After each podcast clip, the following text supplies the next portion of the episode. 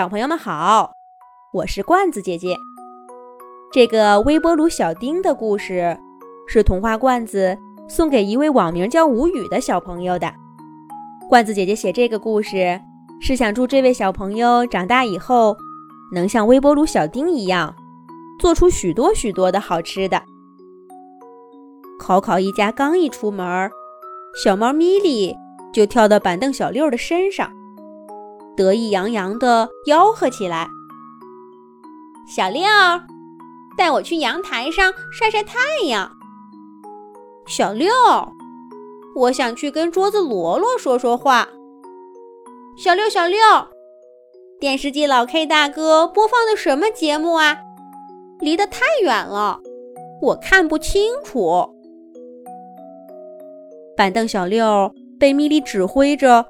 在家里跑来跑去，累得满头大汗。可是他一点怨言都没有，还乐呵呵的。咦，这不像是小六的风格呀？怎么回事儿呢？还是让我们从几天以前的一件小事儿说起吧。那一天，考考妈妈。带回家一个微波炉，把它放在了冰箱老 Q 身边。这位新朋友很快就成了家里的明星。早上起来，考考妈妈从电冰箱老 Q 肚子里拿出各种各样的好吃的，放进微波炉里一转，随着一阵叮叮叮的响声，香喷喷的早饭就做好了。晚上，考考写着写着作业，肚子饿了。考考妈妈把牛奶放进微波炉，又是一阵叮叮叮的响声，考考小朋友就有宵夜吃了。叮叮叮，叮叮叮，代表着食物和幸福的声音。大家干脆给微波炉取了个名字，叫做小丁。小丁的本事可真不小，他可以蒸鸡蛋、热面包、烤香肠。冰箱老 Q 忍不住问：“小丁，有什么食物是你做不了的吗？”小丁甩甩方方的脑袋，骄傲地说：“只要你老 Q 能存放的，我小丁都能做。”你老 Q 存放不了的，我小丁照样做的香喷喷的。家具家电朋友们都被小丁的样子给逗乐了，大家围着小丁七嘴八舌的问问题。板凳小六问道：“那我能不能在你那儿放点东西，看你怎么把它做好？”小丁。赶紧捂住自己的透明门儿！不行不行，只有人才会用微波炉热东西。我给你热了，你又不吃，不是浪费吗？板凳小六撇撇嘴，在心里暗暗地说：“哼，你不让我弄，我偏要试试看。”到了下午，家具家电朋友们。都晒着太阳，睡起了午觉。板凳小六轻手轻脚地从客厅里走到了厨房。冰箱老 Q 和微波炉小丁睡得正香，老 Q 还打起了呼噜。小六轻轻地打开冰箱门，老 Q 一点反应都没有。小六忍不住偷偷笑了笑，可这一冰箱好吃的，拿哪个合适呢？小六上下左右寻摸了半天，看得眼花缭乱的。最后，他的眼神儿停在了侧门上一个小格子。有了，就拿这个。小六踮起脚。伸着胳膊，往侧门上一抓，可这时候，老 Q 因为开的太久了，发出了嘤嘤的警报声。小六吓得赶紧把冰箱门关上。不过这样一来，把冰箱老 Q 给吵醒了。老 Q 眯缝着眼睛，扫了小六一眼，迷迷糊糊地说：“小六，干嘛呢？”小六赶紧把自己拿的东西藏在身后，支支吾吾地说：“没，没干嘛。啊，你们这儿好凉快呀，比我们客厅里好多了。”老 Q 吧嗒吧嗒嘴，迷迷瞪瞪地说：“ 哦，那你就在这儿睡，安静点儿哈。”小六赶紧点点头，可冰箱老 Q 看都没看他，就又闭上了眼睛。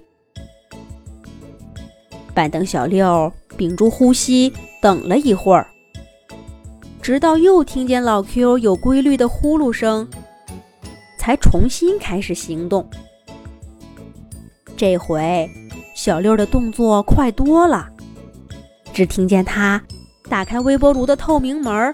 飞快地把手里握的东西放进去，然后关门，拧开关。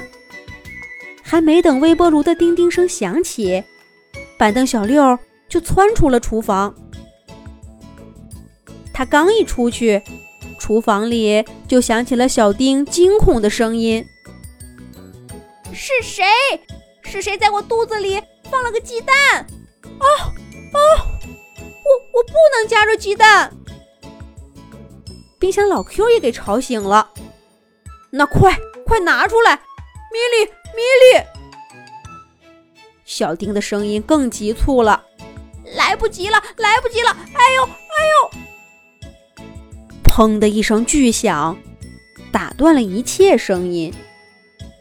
紧接着是小丁的一声惨叫：“这到底是谁干的？”家具家电朋友们。挤到厨房门口，看着小丁的样子，都大吃了一惊。那个鸡蛋在小丁的高温加热下给爆炸了，蛋壳碎的小丁肚子里到处都是，蛋液也糊满了小丁肚子里的烤盘儿，还顺着透明门的缝隙直往外流。小丁伸手想清理一下，可这一来。更弄得满身都是。家具家电朋友们上前帮忙，却越帮越乱。不但没给小丁弄干净，反而把厨房里给搞得乱七八糟。小丁气坏了，他大声吼着：“这是谁干的？谁干的？”没有人回答他。冰箱老 Q 眼珠转了转，忽然想起了什么。小六，小六，板凳小六。咦，一向爱凑热闹的板凳小六，这回怎么没过来呀？沙发沙沙揪出了想藏进书架小 C 背后的小六，一看这样子。不用问，也知道是谁干的了。小丁挥着沾满蛋液的手臂，气急败坏地说：“为什么，小六？你为什么要干这种事儿？”小六低着头，哆哆嗦嗦地回答说：“你，你不是说你你什么都能加热吗？你。”你你，微波炉小丁气得说不出话来。不好啦，考考一家回来了。站在床边的桌子罗罗，给大家带来了一个坏消息。这可怎么办？厨房里到处都脏兮兮的，这这该怎么跟考考一家解释呀？家具家电朋友们。急得像热锅上的蚂蚁，可谁都想不出什么好办法来。哒哒哒，考考一家的脚步声越来越近了。咔咔咔，开门声响了。这可怎么办呢？就在考考一家马上就发现家具家电们的秘密时，小猫咪咪嗖的一下蹦过来，站到了微波炉丁丁的身上。考考一家一进门，就看到了脏兮兮的厨房和一脸无辜的小猫咪咪。在这关键时刻，咪咪给家具家电朋友们解了围。可他付出的代价是，整整一个星期都没有罐头吃。这下大家明白小六为什么对米莉言听计从的。要知道，这场祸可是他惹下的，当然要给米莉一点小小的补偿啦。